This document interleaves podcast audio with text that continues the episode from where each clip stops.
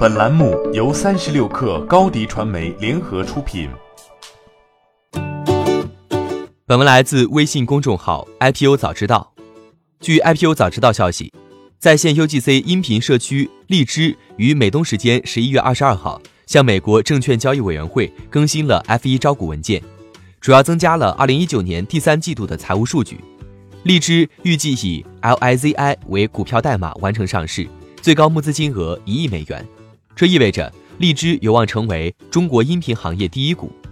瑞士信贷和花旗集团担任本次 IPO 的联席主承销商。按照荔枝最新招股书的披露，新浪微博及小米分别意向认购一千万美元，合计两千万美元，约合一点四亿元人民币的 ADS。此前，小米及顺为资本均为荔枝的 C 轮投资方。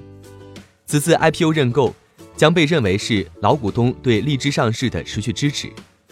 截至二零一九年九月三十号，荔枝平台已提供广泛的音频内容，覆盖情感、育儿、ACG、音乐、广播剧和脱口秀等二十七个类别，以及一百零七个子类别，包括情感故事、睡前故事和亲子，以满足用户群不断变化和多样化的兴趣。对于音频娱乐，荔枝提供七个类别，包括社交、音乐、脱口秀、ACG 和有声读物等内容。而荔枝平台上几乎所有音频内容都是由用户生成的。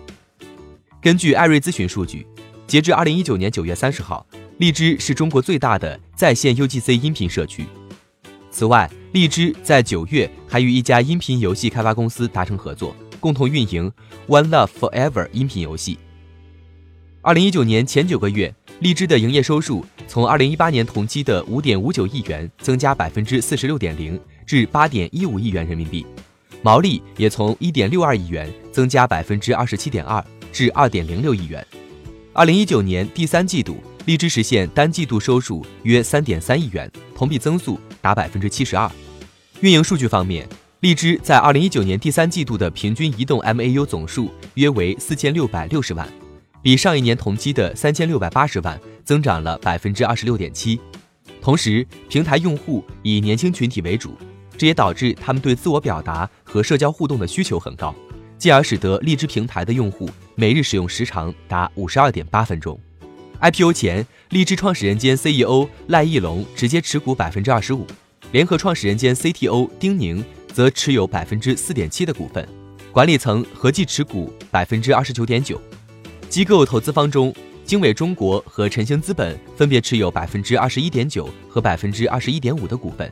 蓝星亚洲亦持有百分之十三点三的股份，其他投资者包括战略投资者小米、顺为及 TPG。荔枝方面表示，此次 IPO 筹集所得资金将主要用于 AI 技术研发、国内外社区拓展和 IOT 生态布局。欢迎添加 baby 三十六克 b a b y 三六 k r 加入克星学院，每周一封独家商业内参。终身加入学习社群，聊风口谈创业，和上万课友一起成长进化。高迪传媒，我们制造影响力。商务合作，请关注新浪微博高迪传媒。